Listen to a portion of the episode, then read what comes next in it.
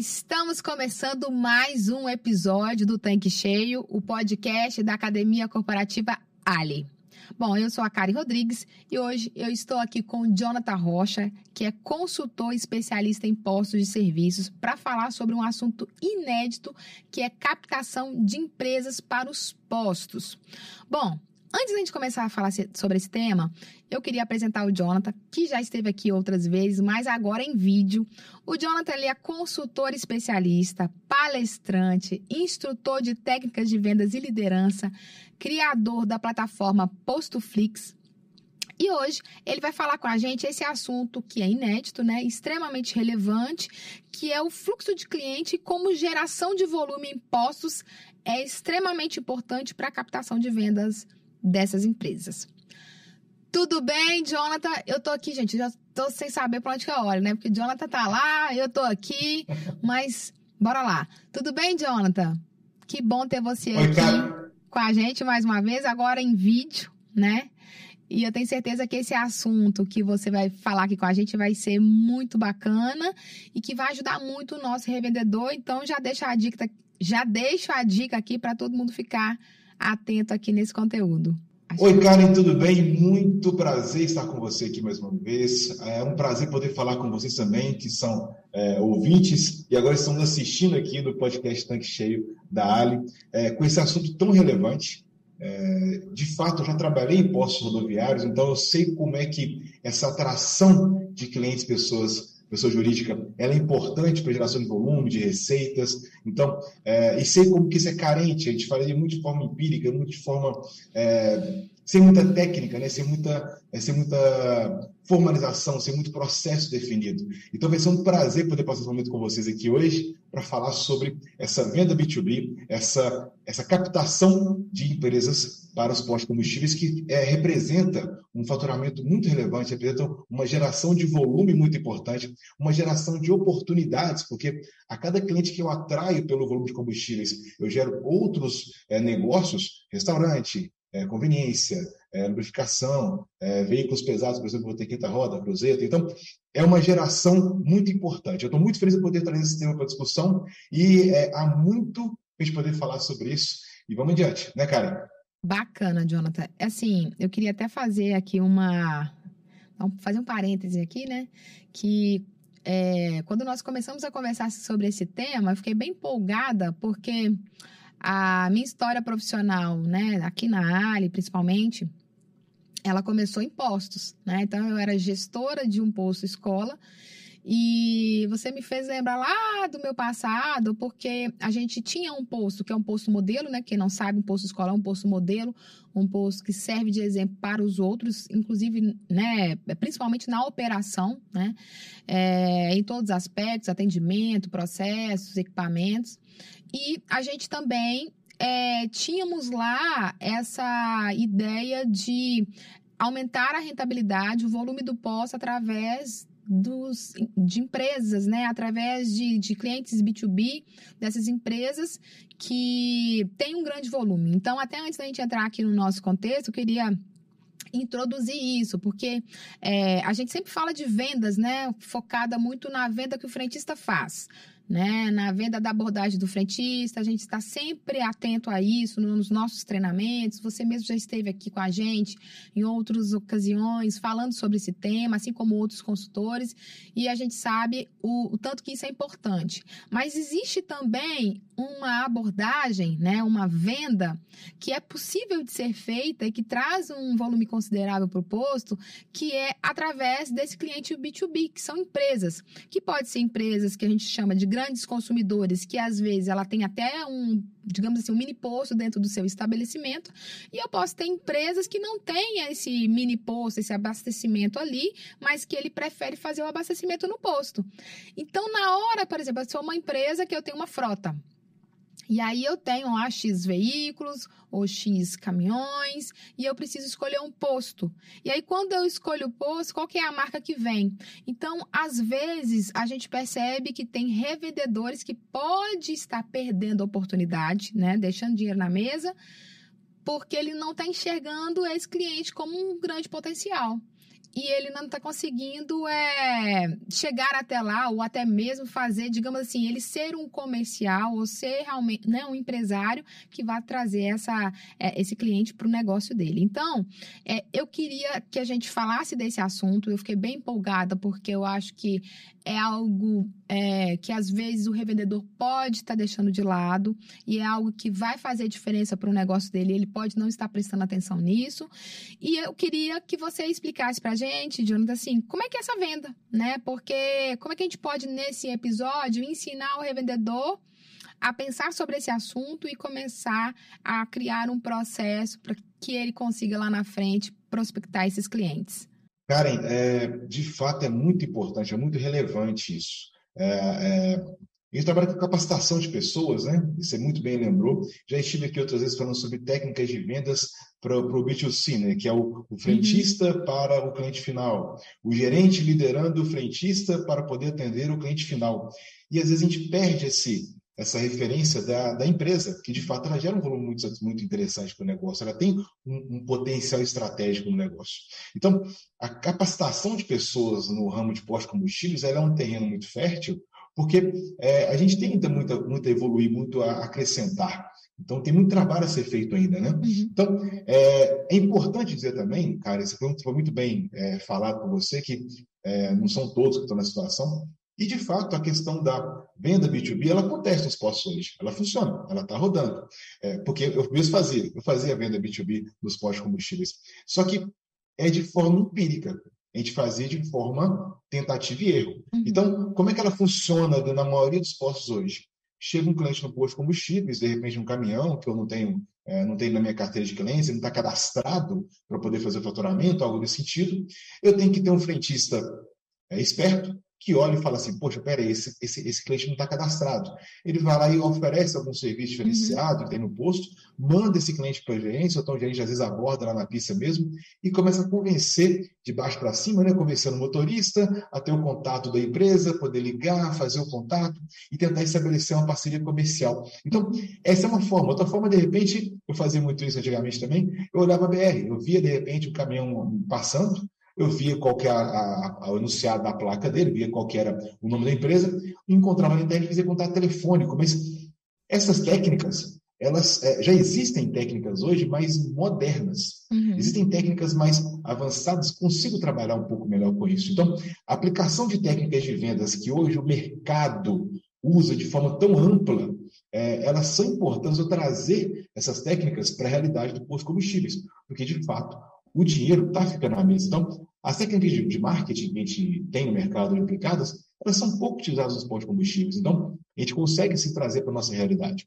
É, como você também falou, as vendas B2C, que a gente fala, né? Elas têm treinamentos, ações voltadas para essa etapa. Então, a gente precisa, de fato, fortalecer esse treinamento e capacitação para as vendas é, B2B, que é vendas para empresa, tá? O, o, posto captando esse cliente é, empresa, que tem um volume maior, tem um trabalho mais relevante a ser feito naquele, naquela região, naquela rota, e atrair para o nosso cliente, para pra, como nosso cliente. Então, sim, cara, tem oportunidade ficando para trás aí, viu?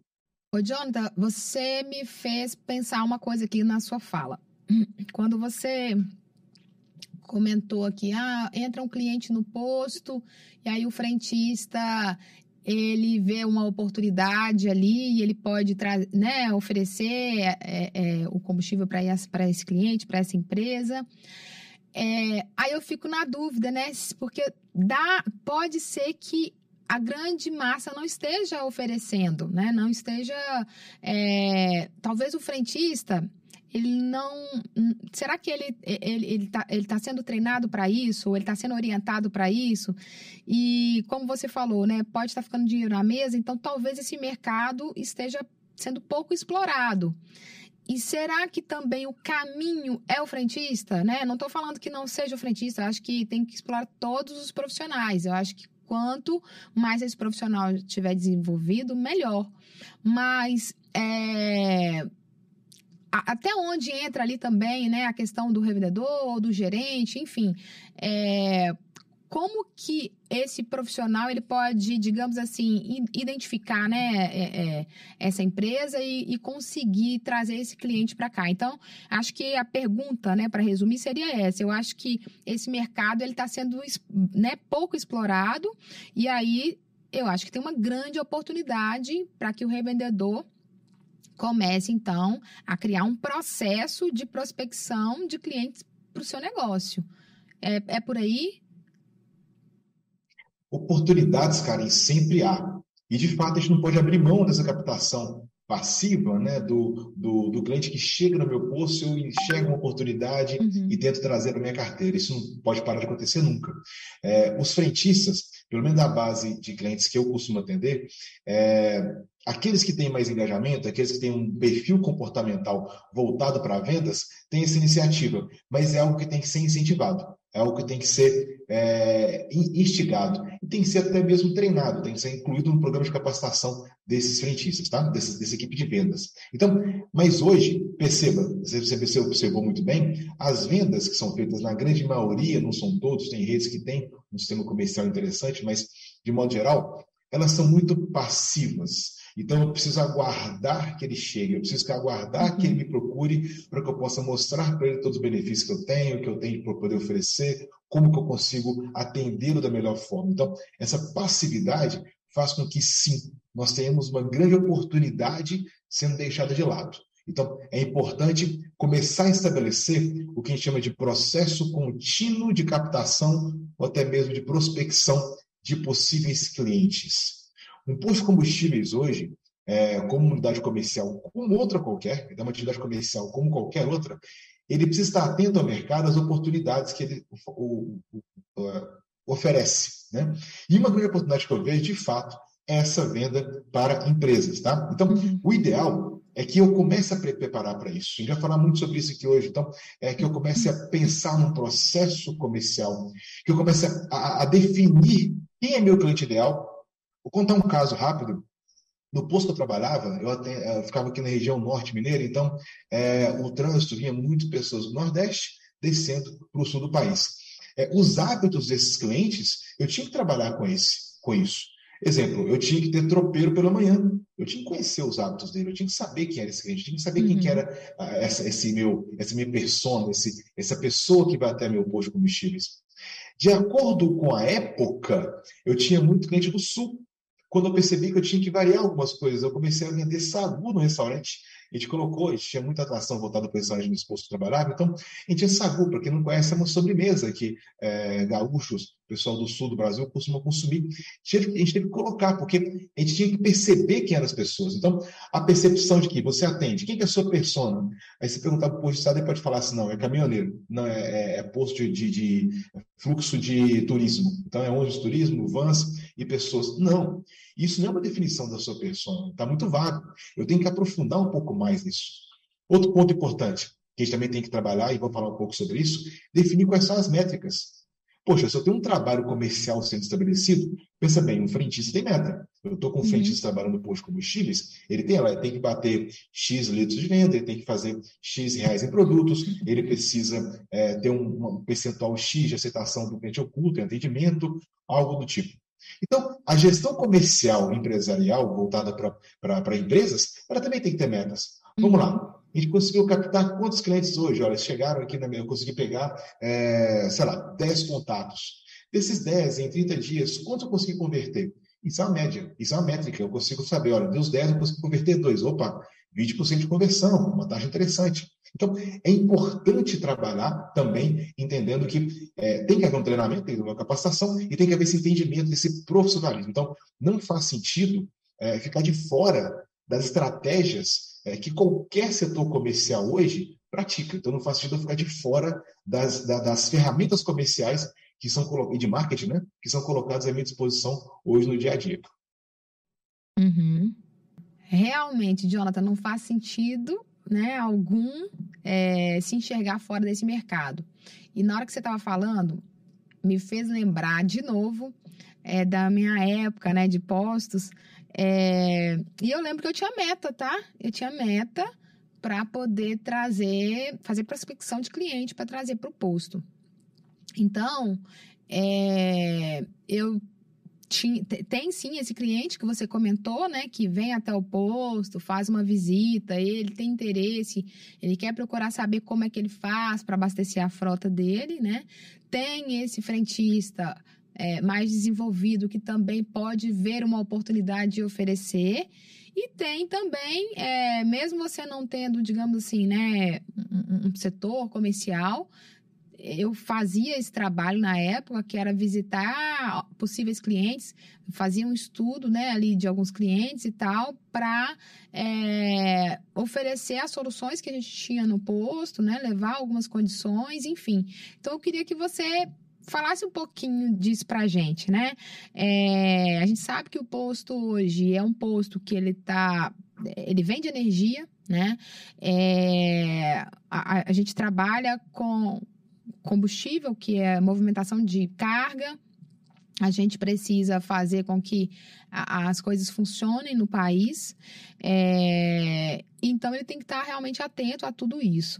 É, mas, na prática, como que um posto, né, que talvez seja mais passivo, né, que até então ele até tem interesse, mas talvez ele é, não saiba como fazer ou não, né, acha que, que, sabe ou não tem ali os processos tão bem desenhados e tal, sem setor comercial estruturado, é, que às vezes até está ali esperando o cliente bater na porta dele. Como que ele como é que ele começa, né? Quais seriam aí os primeiros passos para que ele possa começar a estruturar isso e começar a trazer esses clientes para o seu negócio? Cara, legal. Vamos para a prática agora, então, né? Vamos fazer de forma prática como iniciar essa estruturação, que é super importante, tá? Uhum. Primeiro ponto, é, na minha opinião, fundamental é, o, é, entender que a atividade comercial tem que ser profissionalizada. Então, tem que ter um profissionalismo dessa atividade comercial. Então, é, quando a gente fala, já falou alguns treinamentos também passados, alguns podcasts que nós fizemos passados, é, a gente falou sobre a questão de promover o melhor frentista, é, que nem sempre é a melhor opção. É, claro que é, algumas vezes é, mas é algo que tem que ser avaliado. Por que, que nesse caso, para o gerente comercial, o melhor frentista pode, ser um, pode ter alguma dificuldade nesse ponto? Porque é, quando é, eu não faço uma análise de perfil, eu, de repente, pego essa pessoa que tem uma análise que é voltada para a venda para o consumidor final, e o perfil dele era o seguinte: ele tinha, durante um dia, 80 abastecimentos, 100, 120 abastecimentos, e tinha que virar ali, fazer uma venda de 8, 9, 6, 5 produtos por dia. Então, ele tinha muita quantidade é, de pessoas entrando no posto de combustíveis e uma venda que ele fazia numa escala menor. De repente, eu pego esse profissional e coloco numa venda B2B, que é uma venda para empresas, onde ele vai ter uma semana aí, ó, três a cinco chances de venda por semana, e ele vai ter que ter uma conversão interessante. E é um trabalho mais demorado, é um trabalho de convencimento. A linguagem, a forma de abordar o cliente é diferenciada. Então, é importante fazer o perfil comportamental para que eu possa é, perceber, diagnosticar se aquele profissional ele vai ter o perfil que eu preciso para atender aquele cliente é, empresarial. Então, esse perfil tem que ser traçado. Então, é, é, o pessoal dos postos combustíveis precisam desenhar. Bom, como é que tem que ser a pessoa que vai trabalhar no setor comercial? Como é que tem que ser esse, esse vendedor que vai trabalhar na gestão comercial no posto de combustíveis? Claro que pode ser o seu próprio gerente de pista também. Às vezes um posto não é tão grande, ele precisa, não pode se dispor a ter mais um profissional, mas essa contratação profissional, essa seleção desse profissional tem que pensar nisso, pensar que não é só a gestão da pista, é a gestão comercial do negócio, tá? Porque esse vendedor, é, esse, esse comercial, ele vai ter que vencer algumas objeções importantes é, de um cliente que por não ter conhecimento técnico, ele não vai conhecer os diferenciais do seu produto, ele vai enxergar o nosso produto, esse comprador, um comprador de uma transportadora, ele enxerga o nosso produto como um commodity que é um produto sem valor agregado. Como é que um produto sem valor agregado é com pouca industrialização? Ele enxerga, por exemplo, que o combustível é combustível. Ele talvez tenha dificuldade de perceber a diferenciação entre um produto e outro e tenha dificuldade de perceber a diferenciação em volume de serviço que você pode oferecer. Então, o profissional tem que estar preparado para isso. Então, primordial que você traça um perfil comportamental e técnico de quem vai assumir essa atividade e é, faça uma boa seleção. E segundo passo, logo depois disso, é a capacitação. Porque Nesse ponto, parece um pouco com a, com a, com a venda para consumidor direto. Se eu não tenho conhecimento profundo sobre aquilo que eu vendo e sobre os serviços que eu ofereço, eu vou ter dificuldade em convencer o, o outro lado da linha, o outro lado uh, da ponta, que é o meu lead, que pode virar cliente, a consumir o produto e a consumir o serviço. Então é importante eu conhecer muito bem o que eu tenho e as soluções que eu ofereço. Então, é, é, conhecer bem esse trabalho, essa, essa logística de, de, fornecimento de produtos e os serviços é condição primordial. E nem todos conhecem estratégias comerciais que tem no posto de combustível também, o que você pode oferecer de vantagens comerciais. Então, é importante que você trace esse perfil, que você mostre para esse, esse, gerente o que, que você tem de serviço que você pode oferecer e o capacete nesse sentido. Em seguida, é importantíssimo conhecer as tais ferramentas tecnológicas que podem ajudar a gente. A tecnologia, cara, ajuda muito hoje. Então, é, hoje a gente tem como usar a tecnologia a nosso favor. Então, antes eu tinha uma agendinha, né? Quando eu trabalhava parte comercial lá atrás, eu tinha um caderno, anotava no caderno quem procurou, o telefone, algo desse tipo. Isso, é, é, o avanço tecnológico hoje melhorou bastante esse recurso. Hoje eu consigo acompanhar toda a jornada do cliente, desde quando ele entra até quando ele vira cliente, e mesmo após a jornada, depois que ele já tem o meu o consumo aqui no posto de combustível, poder vender produtos adicionais. Então, eu consigo acompanhar toda a rotina do cliente, desde quando ele está lá em cima, meu, na, minha, na minha entrada, né? no meu topo do funil, vou falar daqui a pouco, na minha entrada. Então, essa ferramenta a gente chama de CRM. Em português chama é, gestão de relacionamento de clientes. É uma ferramenta. Aí você fala assim, poxa, mas eu tenho que comprar uma ferramenta. Gente, tem CRM gratuito na internet. Eu posso citar aqui é, uma ferramenta na internet, chama Bitrix, por exemplo. Você pode acessar, é gratuito, você consegue controlar todos os seus contatos, todo, toda, é, todo o processo do cliente, desde quando ele aparece lá na ponta até quando ele faz o fechamento com você, através de ferramenta. E por que isso é importante? Vamos pensar um exemplo aqui bem prático, tá? Imagine que você começou, com o gerente comercial começou a negociar com um cliente. Ele abriu, fez o contato, começou a qualificar, que são as perguntas de, de, de qualificação, é, qual que é a sua rota, é, quantos veículos você possui, qual consumo você tem o costume de consumir aqui, você pretende consumir aqui no posto, é, quem vai abastecer, enfim, você tem uma, começa a traçar o perfil desse cliente. Aí ele fala quais são as demandas, aí de repente o seu gerente já está de férias. Aí o cliente vira e fala assim: tá, eu quero fechar, mas eu quero naquelas bases que foram negociadas na semana passada. Você tem que ligar para o gerente nas férias dele? Não pode. Então você tem uma ferramenta que você consegue fazer a gestão desse cliente. Toda etapa, as reclamações, as observações, ponderações e tem um controle desse histórico. Isso é importante porque você consegue mapear seu cliente, você consegue conhecer seu cliente. Conhecer o cliente é muito importante, saber quais são suas, suas necessidades, seus anseios, ver sua transformação ao longo do tempo. Então, uma ferramenta de gerenciamento de relacionamento é muito válida nesse sentido. E também tem outras ferramentas, tá? Além de CRM, eu tenho, por exemplo, eu posso trabalhar com Big Data, que são grandes fontes de dados que eu posso utilizar. Eu posso trabalhar com BI. BI é o, é o Business Intelligence. É, o sistema integrado de vários postos possui.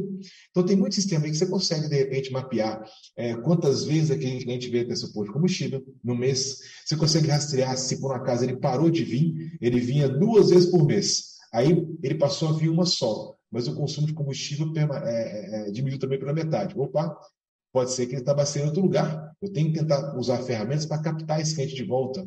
Olha, tem uma, uma frota que tem cadastro comigo, mas ele não apareceu mês passado aqui. Mas por que, que não apareceu mês passado? O que aconteceu? Então, a utilização do BI ele consegue me ajudar, além de também verificar perfil de consumo, a entender quais são as movimentações do meu cliente ao longo do tempo dele dentro do negócio. Eu também posso trabalhar com inteligência artificial, várias ferramentas hoje de tráfego pago que a usa na internet usam a inteligência artificial para poder encontrar o seu cliente, a sua persona, né? E mandar comunicados para eles. Eu tenho como usar Gente, ferramenta de, de, tecnológica mais simples do mundo, o WhatsApp é uma ferramenta tecnológica que eu posso utilizar, que eu posso ter um canal de contato mais próximo com o meu cliente. Então, é, entender essas ferramentas comerciais, entender essa gestão tecnológica para poder trabalhar com o meu cliente é algo importante. É, o CRM, para mim, é fundamental. É o primeiro passo que eu adotaria de ferramenta tecnológica, você poder começar a mapear quem são os clientes. É, quantas vezes, Karen, a gente chega no posto de combustíveis com uma demanda altíssima de trabalho, com eu tenho que verificar estoque, eu tenho que às vezes verificar compras, eu preciso verificar é, PI de funcionário junto com pessoa de segurança do trabalho, eu tenho que verificar é, é, é, situações que acontecem no dia a dia, reclamação de cliente em loco. Aí eu estou com uma proposta comercial no cliente poder mandar, eu prometi que ia medir, de repente eu atraso. Isso é complicado, isso gera um, um, um dissabor ao cliente. Então, eu tenho um controle disso, algo que possa me lembrar, me alertar, que possa traçar histórico, eu acho importante. E também, para finalizar essa primeira etapa, nesse primeiro, primeiro contexto, né, é importante que você entenda o que é venda. Então, uma venda, e é, é tanto faz para a venda para o consumidor final como para a venda para a empresa, mas a empresa ser mais assertiva, tem que sempre lembrar disso, poder fazer um processo inteligente.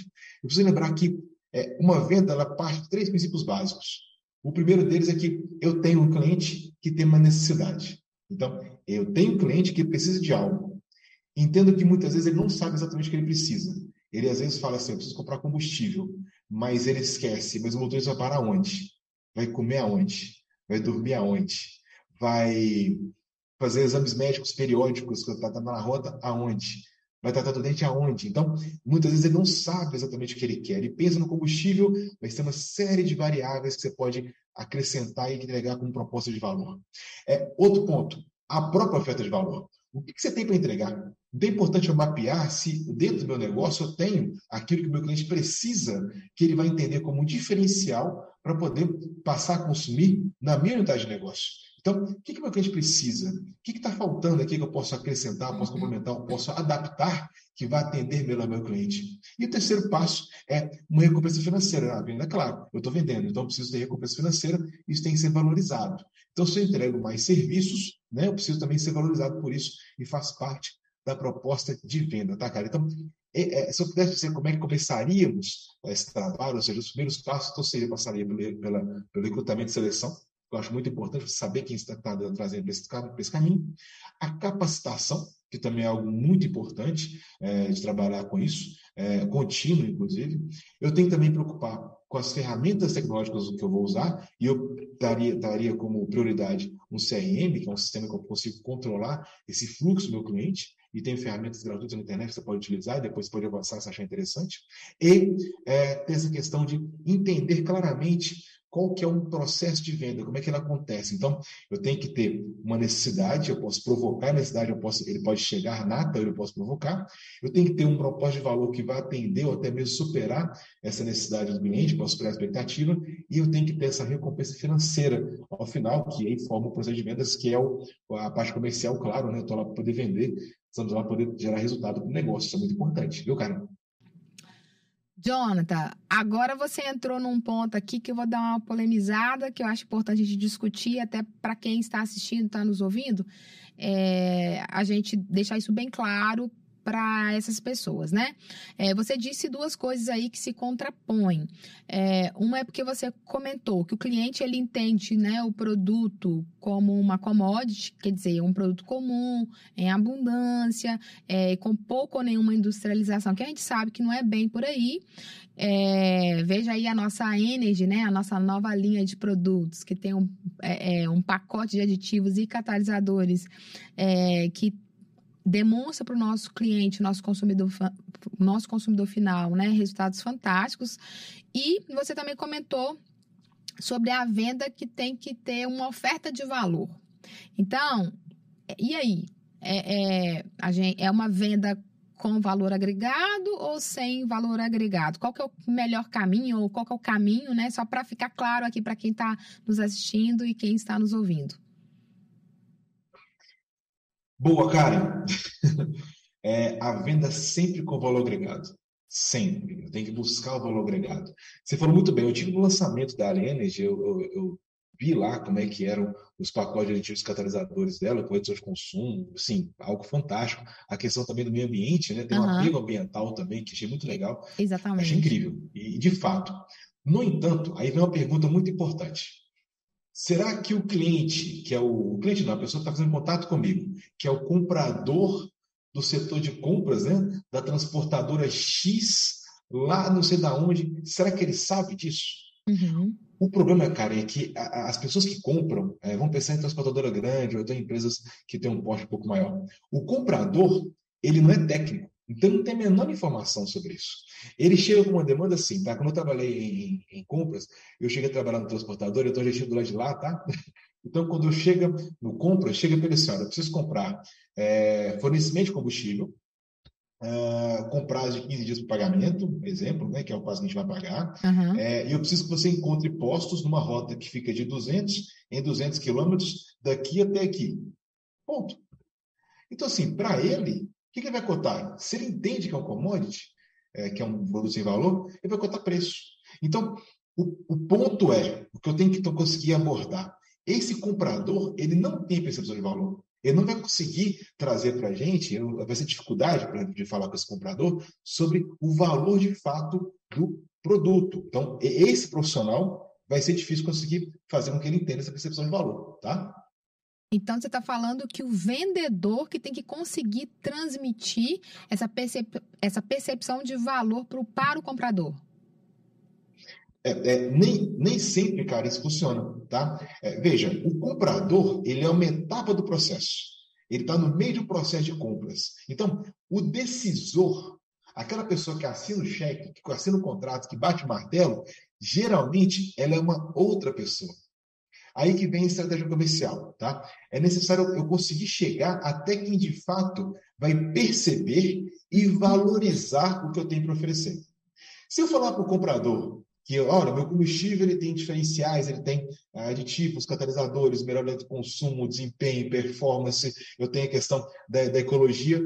Ele talvez não perceba muito valor naquilo, porque a, o escopo dele é muito simplista. Agora, se eu conseguir chegar no gestor de manutenção, ou no gestor de frotas, que geralmente é quem vai ter essa demanda, esse profissional e mostrar para ele quais são as vantagens, ele vai enxergar o benefício porque ele sabe o quanto significa redução de é, 7% em consumo de combustíveis. Ele sabe o que representa ter um combustível melhor, que vai fazer com que ele tenha um intervalo de manutenção mais passado. Ele sabe quanto é que custa isso, quanto é que ele vai deixar de gastar, vai deixar de, de, de, de gastar, na verdade, é uma despesa né, em manutenção. Então, ele tem essa percepção. Então, é importante é, que eu consiga chegar na, na, na cadeia de profissionais que de fato tomam decisão. A pessoa que tem a caneta, a pessoa que assina o cheque. O comprador, ou muitas vezes o auxiliar administrativo, ele é um elo. Eu tenho que, através dele, através de outras ferramentas, chegar nesse, é, nessa pessoa que é o fator é, que vai tomar decisão nessa, nessa, nessa opção de compra. E ele sim vai enxergar valor nisso. Bacana, Jonathan. Só que é, nem sempre o vendedor ele tem contato com né, o empresário, com o dono da caneta, e a gente sabe que nem sempre é simples. Né? Então, o que, que você poderia falar para a gente sobre isso? Karen, é, nada é simples, né? Se uhum. fosse simples, estava todo mundo fazendo. Né? É verdade. olhos no filante, não existe almoço grátis. Tudo, tudo complexo. É, mas aí que vem a técnica. Vamos lembrar dos perfis? Olha, nos perfis comportamentais de venda, é, nós temos aí quatro que são os mais conhecidos, né, que são traçados por animais. Eu tenho o tubarão, que é aquele focado em fechamento, né, geralmente coloca numa gestão de, de, de vendas, é o closer, né, o que fecha, aquele que vai atrás do cliente fechar o contrato. Você vai ter o gato, que é aquele perfil mais voltado para a parte de fidelização, mais acolhimento, ele vai trazer o cliente para perto dele, relacionamento, né? E você vai ter também o lobo, que é mais voltado a controles, processos, né? É, e você vai ter também o Águia, que é aquele é, voltado à inovação, voltado em, em criar coisas novas, criativo, algo nesse sentido. É, quem fecha, geralmente, é o tubarão, aquela pessoa que vai atrás do cliente, poder ligar para ele, fazer contato, marcar reunião. Geralmente é o, é, o, é, o, é o, vendedor tubarão, assim que a gente classificava quando trabalhava no setor comercial. Então, esse tubarão, é, ele usa, ele tem que usar tecnologia e relacionamento.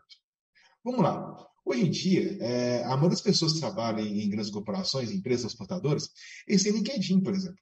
Eu consigo localizar pessoas que trabalham dentro do LinkedIn. É, é, eu cheguei através de alguns profissionais, de algumas empresas, né, no mesmo trabalho que eu faço hoje, por meio do LinkedIn, que é uma ferramenta de uma rede social, para quem não conhece, o LinkedIn é uma rede social profissional. Diferente de outras redes, de redes sociais, ela é focada na parte profissional. Eu consigo localizar a empresa, pessoas que trabalham lá dentro, pessoas que têm relacionamento, quem trabalha, eu consigo estimular, eu consigo encontrar esses profissionais, eu consigo é, localizar. Ou também usar o mesmo, a, a própria rede de relacionamento.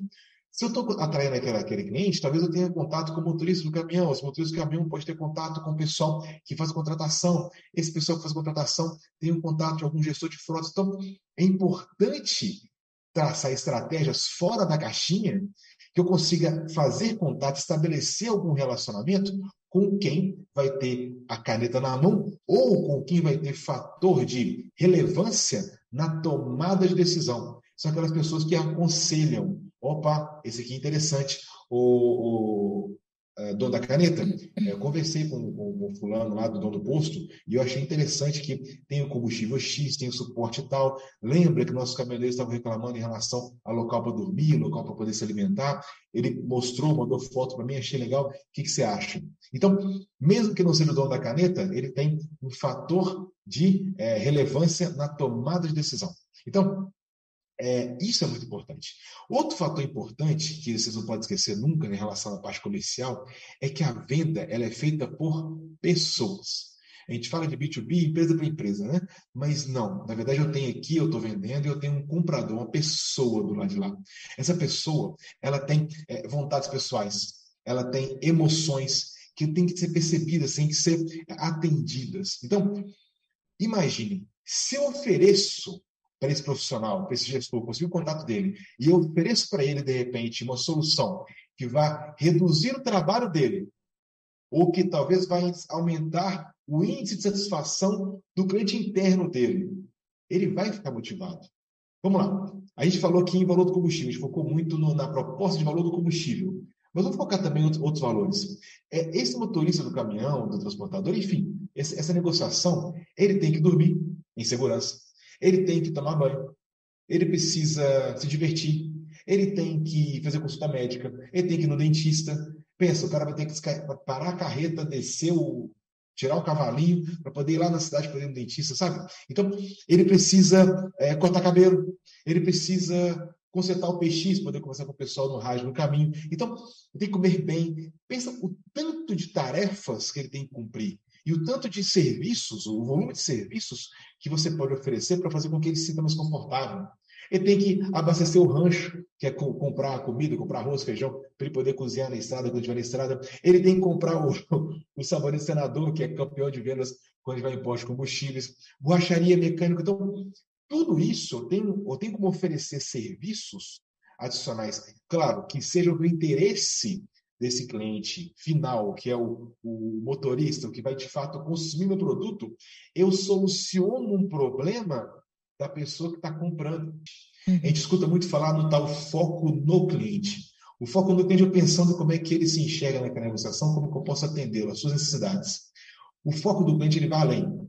Eu vou atrás do interesse do cliente do meu cliente. Então, vamos lá, para ficar mais, mais, mais transparente.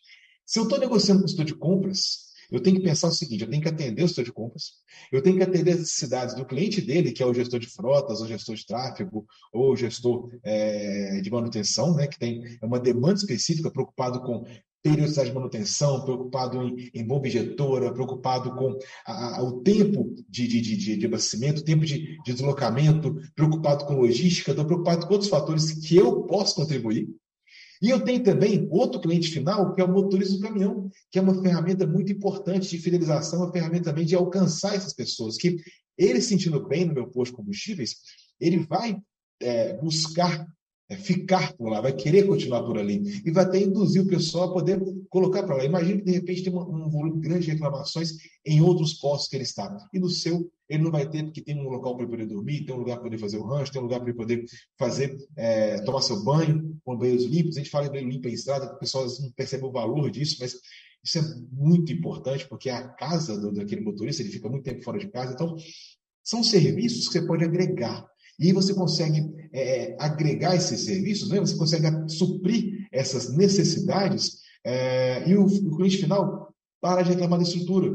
Os outros clientes vão ficar satisfeitos porque com aquele serviço, com aquele produto que está oferecendo, melhora a condição dos veículos, aumenta o tempo de manutenção, reduz custo de operação para ele. Então, isso tudo tem valor. Isso tudo, Karen, faz com que o, o, o, o posto se destaque da concorrência, entende? Entendi, Jonathan. E eu gostei demais dessa ideia, né, do foco do cliente. Realmente gera muito valor, favorece a negociação. A gente sabe que é complexo, né? Realmente demanda estudo e estratégia. Então, queria que você falasse um pouquinho mais sobre isso.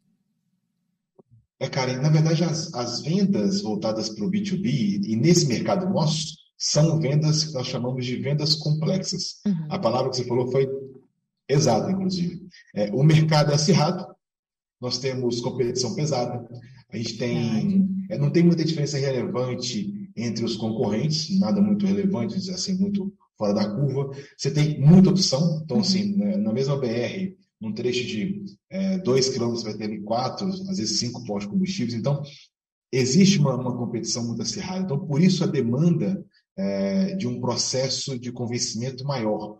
Uhum. Por isso a necessidade de um processo de convencimento mais intenso, tá? Uhum. Então, é, o vendedor, nesse caso, ele vira quase que um consultor, porque é uma venda que ela acontece depois de uma série de etapas. É, é, é muito é, Seria muito bom se depois de uma ligação, de um contato simples, eu conseguisse virar uma venda é, com a empresa. Mas não é assim que acontece. Eu tenho uma etapa de é, convencimento, etapa de é, montagem de proposta, eu tenho uma etapa de apresentação, eu tenho uma etapa de documentação, em alguns casos, tem empresas que têm necessidade de documentação a ser apresentada. Então, eu, eu tenho etapas. Então, esse, esse vendedor, ele é quase um consultor. É, por que consultor? Porque nesse tempo, e nessa necessidade de atrair o cliente, fazer com que esse cliente tenha um bom relacionamento com o cliente, né? estratégia de relacionamento com o cliente, é, é interessante que é, ele tenha esse relacionamento poder é, dar informações sobre produto, por exemplo. Ele pode entrar na, na seara de produtos, ele pode começar a traçar estratégias voltadas para é, rotas, de repente, otimização de rota de, de, de, acordo com o que ele monta. Olha, tem que colocar a posse aqui, aqui, aqui. Olha, é, se você de repente passar por tal estrada, você vai ter um facilitador de rotas, tem menos, tem menos é, tráfego, ou tem alguma coisa que pode facilitar seu deslocamento. Ele pode trabalhar também com é, informações sobre condições da estrada, ele pode ser um ponto de apoio. Como é que está aí? Vi que choveu, caiu barreira, como é que está a situação? Ou então, o próprio vendedor poder antecipar. Então, a gestão é, dessa venda complexa, ela envolve uma série de fatores, tá? É, por isso que é necessário a pessoa se organizar ter um processo de vendas, um método. Olha, como é que funciona o processo de vendas? Vamos, vamos estabelecer aqui no meu posto. Como é que eu vou captar o cliente? Então, eu vou captar por meio de é, treinamento com uma equipe de vendas, poder todo cliente que chegar que não for cadastrado trazer para a gente. E vou trazer também a, a, algum tipo de divulgação. Rede social, tráfego pago, é, a própria comunicação visual da pista ajuda a atrair cliente para você poder gerar esse impulsionamento. É, material enviado via e-mail marketing ou via é, correspondência física mesmo, enfim, a maneira que você achar mais adequada para transportadoras, convidando a poder conhecer. Então, eu vou trazer estratégia. Depois, como é que eu vou tratar essa pessoa que chega? Eu vou qualificar como? Vou ligar para ele, vou ter um questionário, eu odeio questionário, mas enfim, eu vou ter um tipo de formulário para poder falar com esse cliente, eu vou ter uma, um, um cadastro, eu vou fornecer para ele alguma coisa para estimulá-lo a me devolver informações sobre ele, é, lembrando sempre obedecendo a LGPD, que é importantíssimo isso. É, depois que eu tenho essa qualificação, eu vejo que ele está no momento certo, que está na hora certa, como que eu vou fechar? Como que eu vou chegar nesse poder fazer o fechamento desse cliente? Qual vai ser a abordagem que eu vou utilizar? Qual vai ser é, é, a estratégia comercial que eu vou usar para aquele cliente? Ele está qualificado, eu sei o que ele quer, sei o que ele precisa, sei quanto que ele precisa, sei qual volume que ele necessita. Então, como é que eu vou traçar estratégia para convencer esse cliente que o meu posto é o melhor ponto para ser trabalhado? A gente volta com um treinamento comercial também, que é muito importante, tá? Como é que a gente faz isso? Então, isso que eu expliquei agora, desde a entrada até lá embaixo, na hora de fechamento, quando ele vira um cliente, esse é o famoso, de forma mais simplista, né?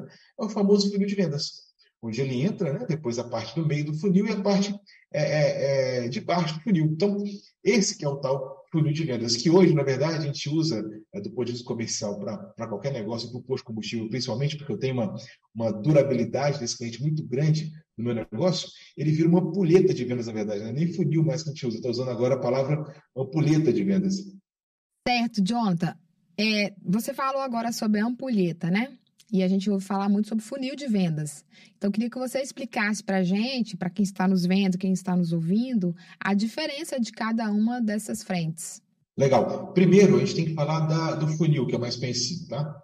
O funil de venda, gente, de forma bem simples, é um processo por onde é, esse cliente passa, né? desde a entrada até a saída. Então, imagina um funil, mesmo funil, você tem a boca dele, que é, que é maior, e a saída menor.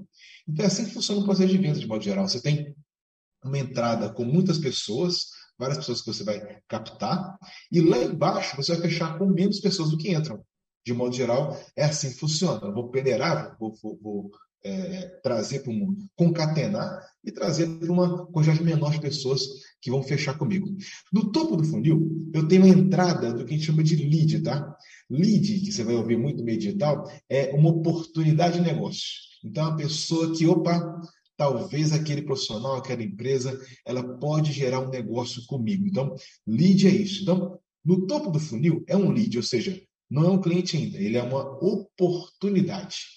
Ele pode chegar pelo meio offline ou pelo meio online. O que é online? É internet, é Instagram, rede social, tráfego pago, e-mail marketing. Então, ele pode chegar por esse meio, ou pode chegar pelo meio offline. Qual é o offline? Parou no posto BCC, vi a marca, descobri que não é meu cliente, não tem cadastro comigo, mandou, fomos conversar. Legal, telefone, telefone offline, liguei para o cliente, bati um papo com ele, peguei o nome da empresa, passar na porta, isso é offline. Ambos são formas de captação.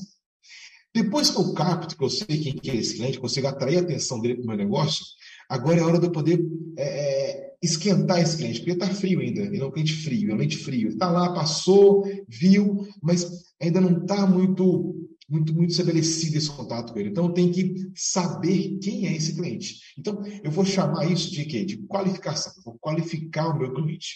Então, eu tenho que saber o que ele busca. Eu tenho que saber é, se é o momento certo de comprar, se é aquela hora que ele está precisando comprar, se não é, para não, não, não gastar força comercial com o cliente que está no momento errado. Eu tenho que saber é, quem que é cada um no processo. Se aquele lead, de fato, ele é o decisório, ou se ele é uma pessoa que forma opinião, ou se ele é só o comprador. É, eu tenho que saber quem ele é no processo, é o dono da empresa, eu tenho que saber quem que ele é no processo. É, e aí, nesse ponto, ele já, tá, já, se encontra nesse meio de funil, tá? No meio do funil. Então, tá a boca, ele agora está no meio do funil. É, ele entrou e já está devidamente qualificado, sei quem que ele é, legal. Aí eu venho para o fundo do funil. Agora é de vender, eu tenho que fazer a venda agora. Então, ele já entendeu que precisa do meu produto, que lá em cima eu comecei a conversar com ele nesse sentido, então já tem um, relacionamento iniciado. Ele é, sabe também que os meus serviços são interessantes para ele, então meu produto e meu serviço estão de acordo com o que ele está procurando, está no caminho. Né? Eu, da qualificação eu descobri isso. Está na hora certa de comprar, é o momento dele de fazer essa aquisição, então ele está pronto para receber a nossa oferta e caminhar para o fechamento. Então, agora sim está pronto para receber a oferta e caminhar para o fechamento. E aí sim, aí sim, quando ele fecha o contrato, quando ele assina o contrato, quando ele tem um cadastro feito para poder faturar com a gente, aí é que ele vira um cliente. Então, ele vira um cliente quando ele faz o fechamento. Então, é, esse é o funil de vendas. Mas agora vamos pensar na tal da ampulheta. Então, eu fiz o funil, tá? desci. Mas e vamos lá, ele entrou. E agora, o que eu faço com ele? Por um acaso, esse cliente novo, pensa bem, se você nunca viu isso no seu posto acontecer, você acabou de cadastrar, aí chega um motorista novo da frota. Ele não sabe onde é o banheiro, ele não sabe onde é que faz o pagamento, ele não sabe onde é que pega a fichinha para tomar banho, se é ficha, se é código, ele não sabe é, é, se aquilo, se aquele programa de fidelização dele dá jeito de alimentação, não dá, qual alimentação que dá, qual que não dá. Ele não conhece o salão de jogos, não sabe como tem sinuca, tem televisão, não sabe mexer no controle. Então, eu preciso trazer esse cliente e apresentar para ele o que ele acabou de, de consumir, meu cliente final, né? Então, eu tenho que pensar agora nessa manutenção do cliente. Então, eu faço agora o funil invertido. Ele entrou e eu faço agora a, o funil invertido, para ele formar a ampulheta. Então, ele é um cliente novo. Então, ele tem que ter, ter, uma recepção desse cliente. Em marketing digital, a gente chama isso de onboarding, que é embarcar o cliente. Então, eu tenho que embarcar o cliente final. Ele tem que ficar satisfeito, porque lembrem, da mesma forma que eu uso o motorista para poder captar um cliente, o motorista pode me fazer perder o, perder o, o cliente. Então, se ele for mal atendido, mal recepcionado, se ele tiver algum tipo de transtorno ali muito, muito agravado, ele pode falar assim, não, não quero mais, não quero ficar aqui, não me interessa, não gostei. Então, isso é um problema.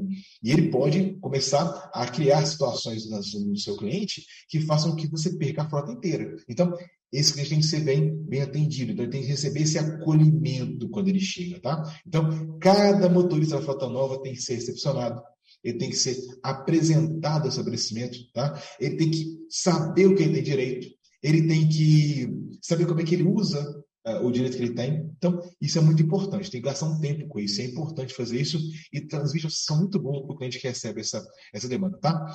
É, o motorista, como eu disse para vocês, ele faz perder contrato, então foca e gasta uma energia nele. Depois que ele foi embarcado, depois que ele entrou, que eu fiz esse trabalho de onboard com ele, que eu fiz esse trabalho de acolhimento, ele fala: pô, estou em casa, me sinto bem. Agora está na hora de eu poder reter. Então ele entrou, entendeu? Agora eu quero que você fique aqui. Eu preciso que você queira vir para cá. Então, fidelizar faz parte desse complemento da ampulheta, né? dessa parte dessa, dessa venda. Então, eu preciso é, oferecer, os benefícios que eu tenho para ele, eu preciso mostrar quais são as vantagens que ele tem, preciso atendê-lo bem, preciso ter serviços adicionais que eu possa entregar para que ele possa se sentir melhor. Então, isso é legal de fazer também. E depois que eu conseguir fidelizar, conseguir mostrar a pontuação, por exemplo, se eu tenho um programa de Livelo, por exemplo, posso usar para poder fazer uma fidelização bem forte para esse cliente, eu tenho ainda também como fazer o quê? Eu tenho como fazer oferta de outros produtos. É, que no, no marketing digital a gente chama de cross-selling ou upselling. Posso vender venda cruzada ou vender um produto de maior valor agregado. Você coloca comum tentar oferecer os aditivados para poder levar essa informação, que é o upselling, ou se ele consome só combustível, poxa, por que não vender para esse cliente final o, a, a lubrificação de cruzeta, quinta roda, freio? Por que não vender para ele a, a, o lava-jato do, do, posto? Por que, que eu não vendo para ele é, o serviço de estacionamento, que tem segurança? Por que, que eu não vendo outros serviços, outros produtos? O óleo, né, galão de 20 litros. Então, por que Arla? Eu tenho que tentar entender que, eu tenho que buscar entender que aquele cliente não é uma oportunidade. Eu atraí a oportunidade. Comecei mas eu não posso me satisfazer com aquela entrada. Eu tenho que oferecer novas, novas, novos produtos e serviços que ele possa se interessar, que facilitem sua vida, que atendam a sua necessidade, que tenham valor para ele e que eu possa ser retribuído financeiramente por aquilo. Ou seja, que eu faça um processo de venda, tá? Então, nesse ponto, é, eu vou ter clientes que, que é o ponto final da poleta, que defendam a sua marca. É quando de repente alguém fala mal, pô, mas aquele posto lá, o pessoal é muito educação. Não, lá é educação não. Aconteceu alguma coisa com você. Porque quando eu vou lá, e eu vou lá sempre, é o melhor posto na BR tal. Não tem outro melhor. Procura por fulano lá, fulano vai te ajudar. Então, quando chama no peixe, o pessoal, vamos almoçar, vamos parar onde? O pessoal vai parar no posto tal. Quando ele dá aquela referência, ele está certificando de que o posto é bom. Então, esse cliente, quando ele vira fã da marca, acabou, está fidelizado, está bem estável. Eu tenho que alimentar isso, mas ele já está num ponto muito interessante. Um, um, caso legal, cara, em que assim, é, talvez te surpreenda, não sei se já viu isso quando você trabalhou em posto.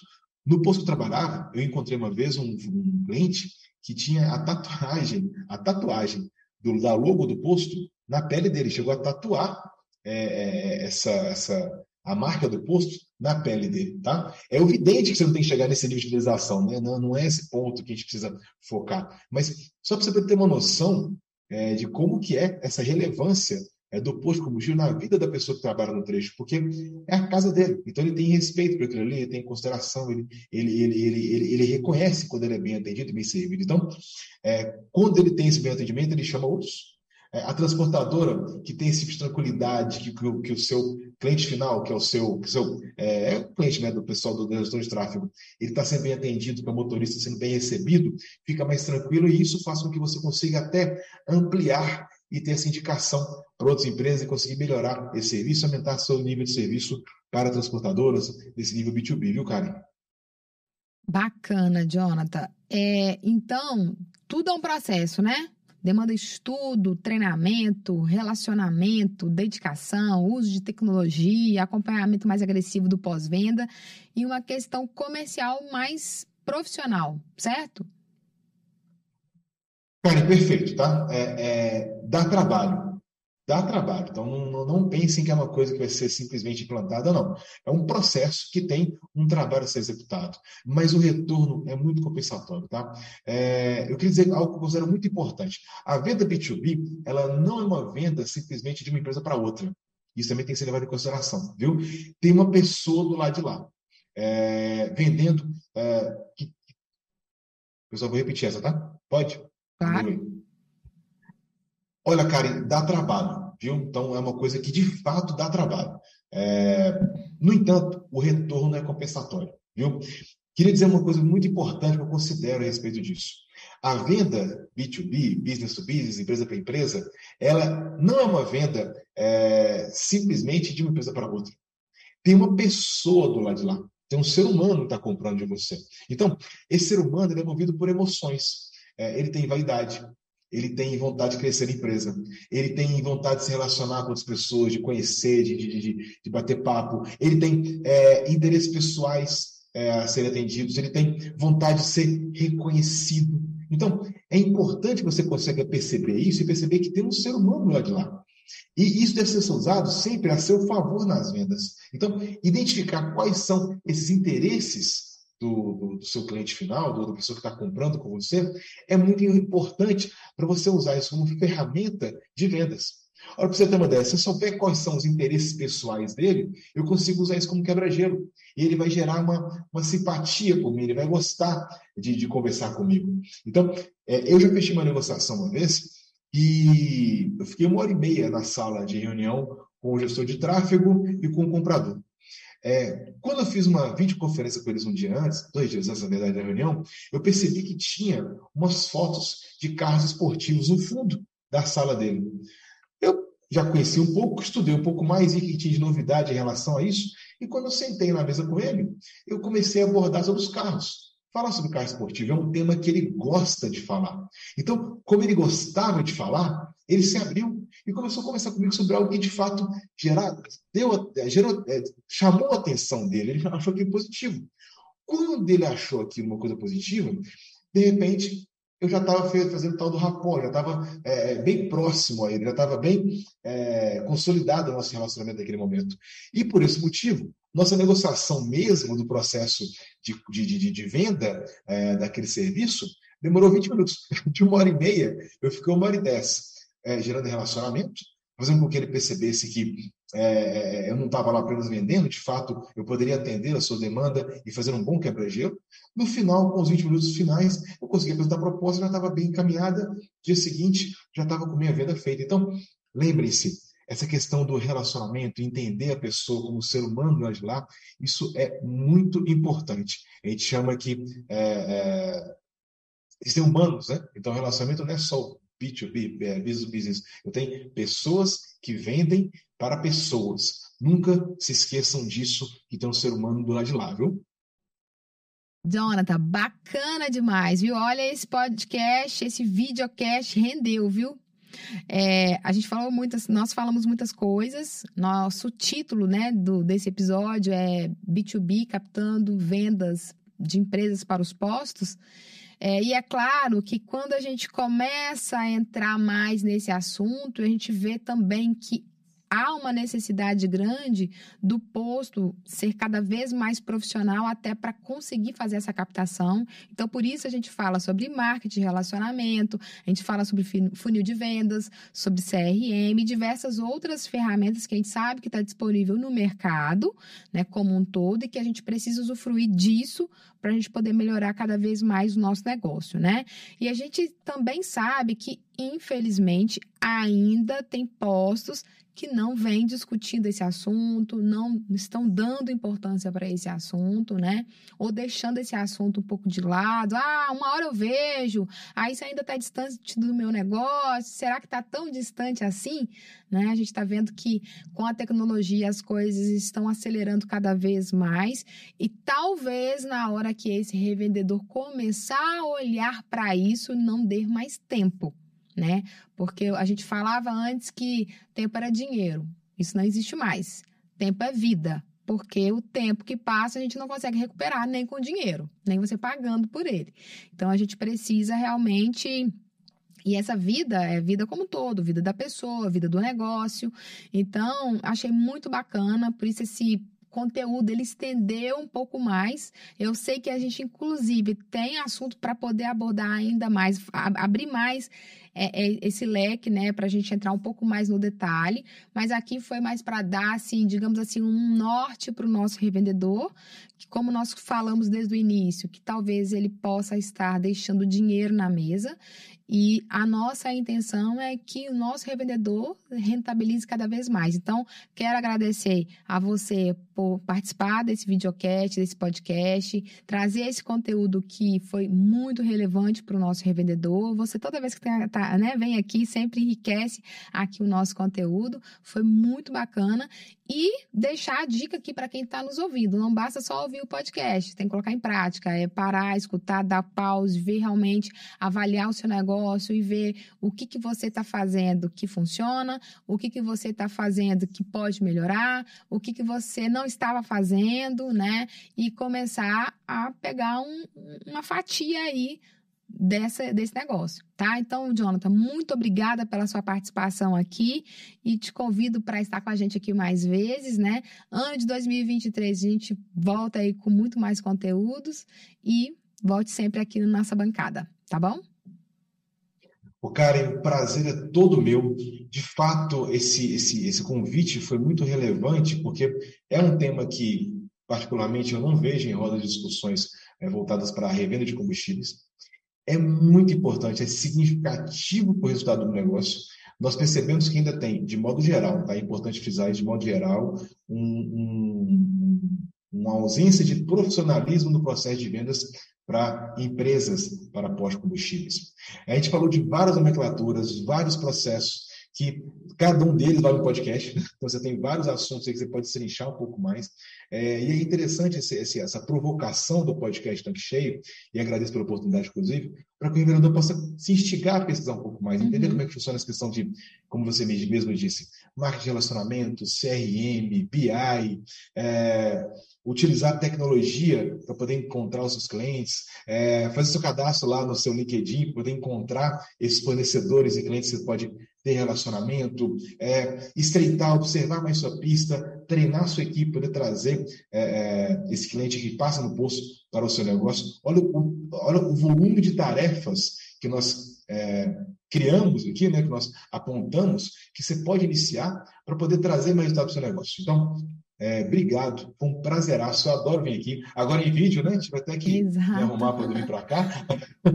então, fiquei muito feliz pela participação. Agradeço, viu, cara, pela parceria 2022. 2023 vem aí para a gente poder crescer cada vez mais. Foi um prazer. Obrigado, vereador, que nos assistiu e nos acompanhou aqui. Muito obrigado, um abraço, até breve. Então é isso, pessoal. Por hoje é só. Muito obrigada pela sua audiência e até a próxima semana. Tchau, tchau.